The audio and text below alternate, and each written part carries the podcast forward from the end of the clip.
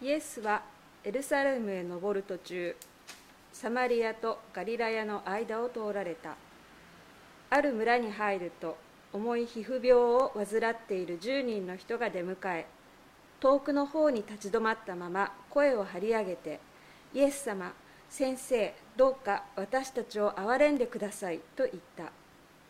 イエスは重い皮膚病を患っている人たちを見て祭司たちのところに行って体を見せなさい。と言われた。彼らはそこへ行く途中で清くされた。その中の一人は自分が癒されたのを知って大声で神を賛美しながら戻ってきた。そしてイエスの足元にひれ伏して感謝した。この人はサマリア人だった。そこでイエスは言われた。教くされたのは10人ではなかったか。他の9人はどこにいるのか。この外国人の他に神を賛美するために戻ってきた者はいないのか。それからイエスはその人に言われた。立ち上がっていきなさい。あなたの信仰があなたを救った。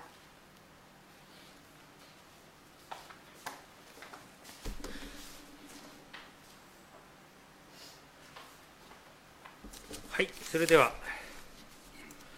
本日はこの聖書の箇所からオーダーゾーンのイエスという題で荒瀬牧師に説教いただきます。よろしくお願いします。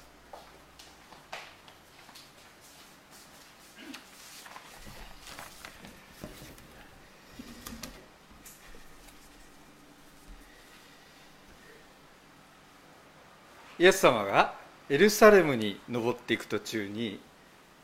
サマリアとガリラヤの間を通って行かれた。それが今日の場面です。あの福音書を読んでいるとある時点からイエス様はあのエルサレムに登っていくんですね。向かっていくんです。だけど一直線に行ったわけじゃなくてかなりいろんなところを歩いてるんです。一体どういうあのルートをたどってたのかっていうのを地図上にたどろうとしてもよくわからないんですね。で福音書記者も別にあの足跡を厳密に地図上にこうたどるみたいなことはあの意図していないしそもそもまあからないと思うんです。大事なことはイエス様はエルサレムに向かってたっていうこと。そこには大きな苦難が待ち受けているんだけれどもでもイエス様はもうそこに向かっていく。でも脇目も振らずただエルサレムに目指していくっていうんじゃなくて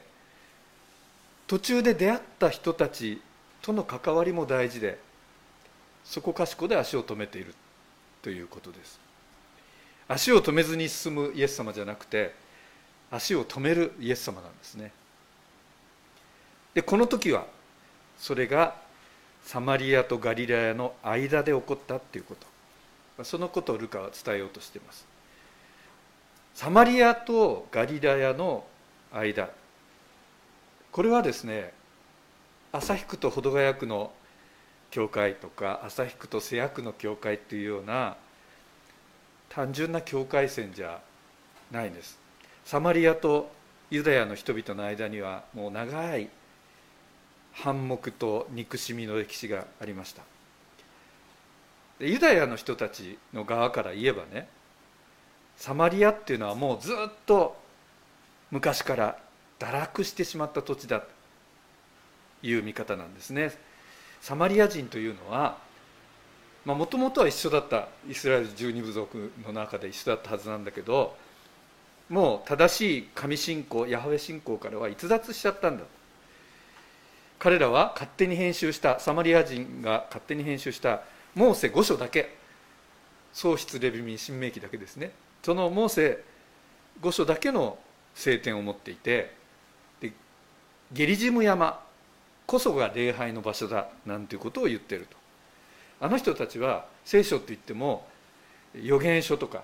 詩篇とか信玄なんかを含めた知恵のあの書書を含めた聖書の全体を知らないで大体神様の臨在の場であるエルサレムで礼拝するっていうことを知らない愚かな人たちだと。紀元前8世紀にアッシリア帝国に侵略されてそこにサマリアにですね意図的にアッシリアはいろんな国の人たちを入植させたんですよね。外国人が入ってきて。それ以来もう血が汚れてしまってるんだと。あれはもうイスラエルじゃないとは言えないと。そういう蔑みの目で見てました。他方サマリアの人たちのユダヤ人への憎しみっていうのも非常に強いものがありました、まあ、自分たちを見下して侮辱するわけですからユダヤ人が。そんなこと言うけれども私たちこそモーセからの信仰を受け継いでるんだと。バカにするな。近親憎悪っていうんですかね。同じアブラハムの子孫同じイスラエルとしてエジプトから約束の地目指して旅してきた神の民であったのにもう水と油犬と猿みたいな険悪な関係になってたわけです。でその間をイエス様は取っている。これ自体すごく意味深いことだと思うんですね。イエス様にとってサマリア人っていうのは他のユダヤ人たちが思うように汚れた違法人というのではなかったっていうのは確かです。大体あのヨハネの福音書の記事を思い出しますよね。井戸端でサマリアの女に水を汲んでくださいっていうふうに話しかけてね。でそこから誠の礼拝という非常に深い対話になってきます。それから例え話でも追いはぎに襲われた旅人の例えをした時に3番目に出てくる人はですね旅人を助けて隣人になったのはサマリア人ですよね。良きサマリア人です。ああいうふうにサマリア人を登場させている。ですからイエス様はやっぱりねユダヤとサマリアのこの憎しみ合う間に立っておられるんだ、まあ、そのような意味をこの箇所から箇所からも読み取ることができるんじゃないでしょうか。しかもですねこの間っていうのは一本のこう線じゃないんですね。境界線のことをボーダーラインって言いますけどもサマリアとユダヤの間には明確な線が引かれているわけではないしそこにフェンスがあのずっと立ってて区別しあのしてるというわけでもないわけです。ですからボーダーラインではなくてある幅を持った帯としてのボーダーゾーンがあるわけです。で、まあ、このこういうゾーンがあるっていうのは大事で両側の人たちがですね敵対的な両側の人たちが直接ぶつかり合わないためのバッファーですね。干渉地帯があるわけです。じゃあこのボーダーゾーンには誰がいるのか。それぞれの社会から隅っこに追いやられた人たちです。両側の社会のですねそれぞれの社会の主流の人たちは中心に陣取ってるわけです。端っこの方のですねボーダーゾーンみたいにこう危ないところ不純なものと接するようなところにはね住みたくない行きたくないわけです。ですから力のある人たちは立場のある人地位のある人たち資産のある人たちは中にいてそれのない人たちが外の方に押し出されていくわけです。ボーダーゾーンっていうのは白一色でもない黒一色でもない色が微妙に混じったまあ灰色の領域と言えるでしょう。ガリラヤとサマリアの間にある灰色の領域。そこにはやっぱり隅っこに追いやられた人たちが生きてました。ある村で10人の重い皮膚病にかかっている人たちが遠くから叫んでいます。あちなみにこの重い皮膚病っていうのはですね新しい聖書協会共同訳。では、えー、規定の病って訳されてます。これね昔の聖書で雷病って訳しててこれはちょっとあの差別的な表現よくない。大体雷病とこう同定できないということでですね重い皮膚病にしたんですよね新共同訳ではね。だけどさらにこれも問題だっていうことでですね今度の、まあ、悩みに悩んだ末に規定の病。則の木に定めるの規定ですね。でレビ記のあの13章にその規定の病への対処法が細かく書いてありますけれどもこの病に病にかかると汚れたものっていうふうにされてで共同体から隔離されました。ここでは10人の人たちその規定の病とされた人たち10人が「出迎え」って書いてあるけれどもなんか出迎えっていうとね村長さんとかが公式訪問団をですねうやうやしくお迎えしたとかいうような印象を受け持っちゃうかもしれないんだけどもそういう話じゃないんですね。だから出迎えってちょっと違うんじゃないかと思ったんですけども出会ったんですね。直訳すれば。イエスと出会ったんです。このチャンス逃しちゃいけない。出会ったって言っても近寄れないんです。規定で。近寄ってはいけないんです。ですから遠くの方に立ち止まったままです。そこから叫んだんです。それ以上近寄らないけれどもそこから出会ったんだから叫ぶ必死でした。もう本当に必死だったと思うんです。もうこれはあの規定で強いられているディスタンスを超えようと。一生懸命イエス様に向かって叫びました。イエス様先生どうか私たちを憐れんでください。この時の10人の懸命な姿をこう思い浮かべてみるとねなんか胸が熱くなるような思いがします。これは後から分かるんですけれどもこの10人というのはユダヤ人とサマリア人の混成集団だったんですよね。水と油のようなユダヤ人とサマリア人のはずです。でもこの人たちは一緒にいました。多分それは社会からね罪へと追いやられてるっていう共通の辛い境遇にいたからだと思うんです。汚れてるってされてそうでない人たちから離れたところにいなきゃいけない、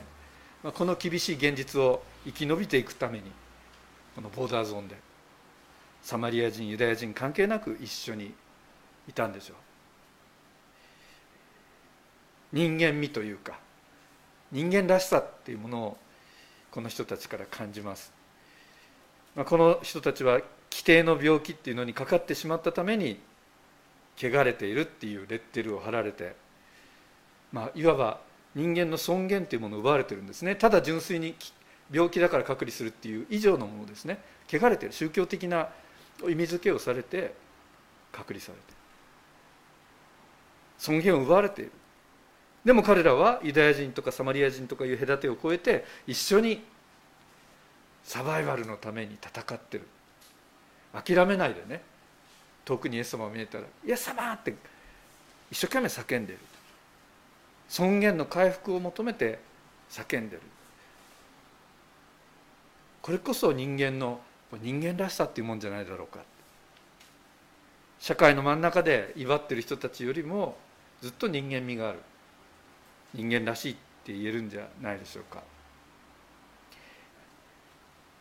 あの本田哲郎という神父がですね釜ヶ崎でずっと働いてる、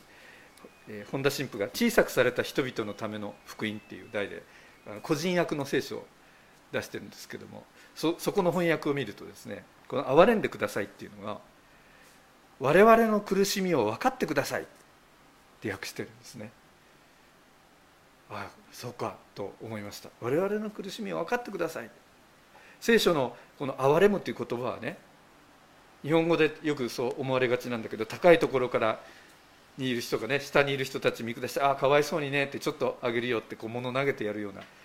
そういうことじゃないんですよね。苦しみを分かるっていうことです。イエス様にこの叫びは届いたか？届いたんですね。イエス様は、えーボーダーゾーンに置かれて叫んでる人たちの苦しみが分かったんです。でイエス様は彼らを見つめて言われます。祭司たちに体を見せなさいと。この祭司がですねまあいわば保健所的な仕事も兼ねてるわけですね。清いと汚れているを判定する仕事になっていたわけです。ですからこの病が治ったと。皮膚がきれいになってきたっていう時には祭司のところへ行って体を見せてそしてこの人は清いと。いう証明をもらって社会復帰できると、まあ、宗教的にももうあなた一人前ですよっていうのであのハンコもらうっていうそういう仕組みだったわけです。でこの時点ではまだあの彼ら清くなってたわけじゃないですね。イエス様は最新のところへ行きなさいって言った時点では。でもこの10人はイエス様の言葉を信じました。信じたのですぐに祭司のもとに向かいました。そしたらもうその行く途中で自分たちが癒されていることに気がついたんです。素晴らしい話なんですけどとってもいい話なんですけどでもここのところでですね気づいたところでこの10人のグループは瓦解しちゃうんですね。2つに割れちゃうんですね。1人と9人という2つです。1人は大声で神をあがめながら戻ってきた。そしてイエスの足元にひれ伏して感謝をした。ひれ伏すっていうのは神様への礼拝を表す言葉ですからこの人はイエス様がしてくださったことは神の自分に起こった神の御業であるというふうに感謝してでイエス様を神からの救い主として崇めたってことでしょう。この人はあのサマリア人ですよ。ユダヤ人があの違法人が汚れてる神信仰を逸脱してると言って軽蔑してたサマリア人ですけどもでも彼にはイエス様によって神の御業が自分に行われた神の国が自分に到来したということが分かったんです。他の9人はどこにいるのか戻ってこなかった。9人どこ行ったんでしょうね。まあこれこの言い方ですと他の9人っていうのはユダヤ人だったようですからその人たちはそのままね祭司のもとに直行したんでしょう。まあユダヤ人ですからあの祭司のもとすぐに行けたんでしょうね。そして祭司に認定してもらってすぐに社会復帰できて自分の家に帰ってったんでしょう。自分の村に帰ってったんでしょう。まあこれここれは私の想像ですけどもこの9人の人たちにしてみたらね一度祭司に清いって証明してもらったら認定してもらったらこれで大威張りで社会復帰できるわけなので二度とあそこには戻りたくなかったんじゃないですかね。あのボーダーゾーンには戻りたくなかったんじゃないですかね。あそこではユダヤ人とサマリア人が混在してた、まあ、そんなとこ自分いたんだ。あのボーダーの領域にいたっていう過去はもう早く忘れたいし、まあ、なかったことにしたい。人にはやっぱり言いたくない。そういう過去になったんじゃないですかね。なんかイエスとかいう旅の先生に出会ってその人に清められたとかいうことだってちょっといかがわしい感じだし言いたくなかったかもしれないですね。だから結局彼らはですねサマリア人を差別して皮膚病にかかった人たちを隅っこに追いやる社会に戻ってったんですね。そしてその社会に一刻も早く同化しようとしたんじゃないでしょうか。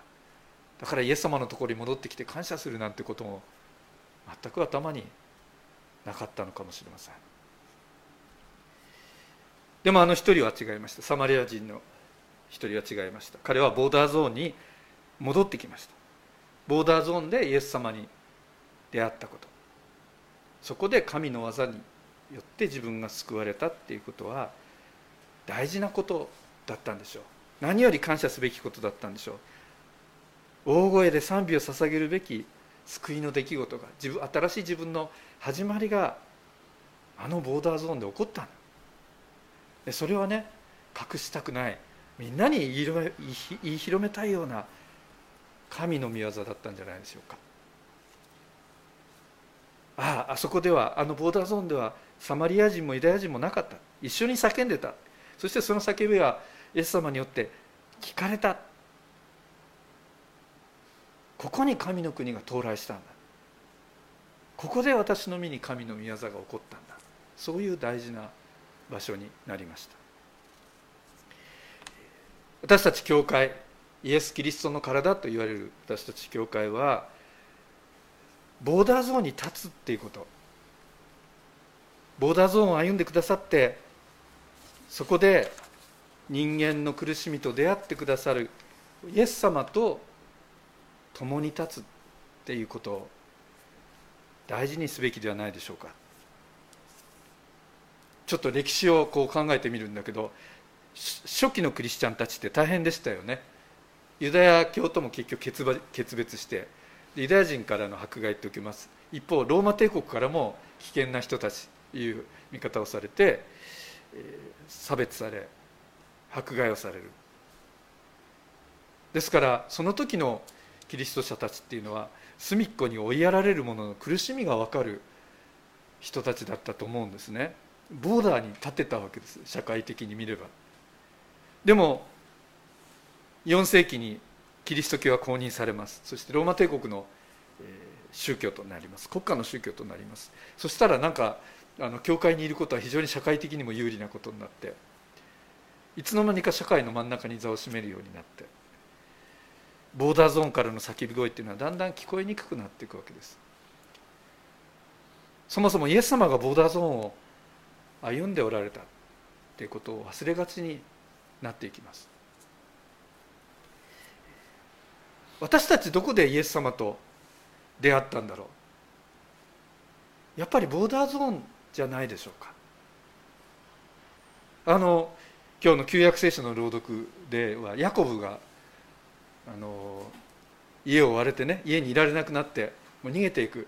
そのそれこそ間の出来事でしたよね。寂しいとこでね夜になっちゃって誰もいないとこで石を枕にして寝なきゃいけなくてもう寂しくてああもう神様から見捨てられたって思うようなところで寝てたら夢を見てそこにはしごが降り降りてくるわけでしょ。ヤコブのはしごが降りてきてね天使が上り下りして。ああここは神の家だ。知らなかった。って言ってベテルって名前を付けた。あれもボーダーゾーンでの神様との出会いだったと思うんですね。私たちも命と死の間正義と悪の間社会が設定するところの清さと汚れの間それから自分のうちの内側のこと考えても正しいことをしたいという思いとでもそれと全く反するようなすさんだ思いのこの間で葛藤しているその間自分の中の生と俗でもそこで救いと救いを求めて叫んでいるそういうボーダーゾーンそこでイエス様と出会ったんじゃないでしょうか。決してあの自分の中の一番清い部分があってその山の上にいてそこで清くなったからイエス様と出会ったっていうわけではないと思うんですね。イエス様は今も憐れんでください。この苦しみを分かってください。叫ぶ者に出会ってくださいます。だからあのまあちょっと変な比喩を使って言えばイエス様は私たちのこう上積みみたいなところで私たち私たちと付き合ってくださるんじゃなくて私たちの底に沈んだ檻のようなところで私たちと出会って私たちを救ってくださる。そこで私たち救われたんですね。だとすればそれは私たちにとって恥ずかしい過去じゃないですね。もう今は全くそんなものないかのように偽るようなところではないですね。隠すべき過去ではないです。私たちはボーダーゾーンで神の御業をなしてくださるイエス様のもとに戻っていって心から感謝して賛美を捧げるんです。祈りましょう。神様私たちの社会にも私たち自身のうちにも灰色の領域領域があります。ボーダーゾーンがあります。でもそこでイエス様が私たちと出会ってくださることを感謝します。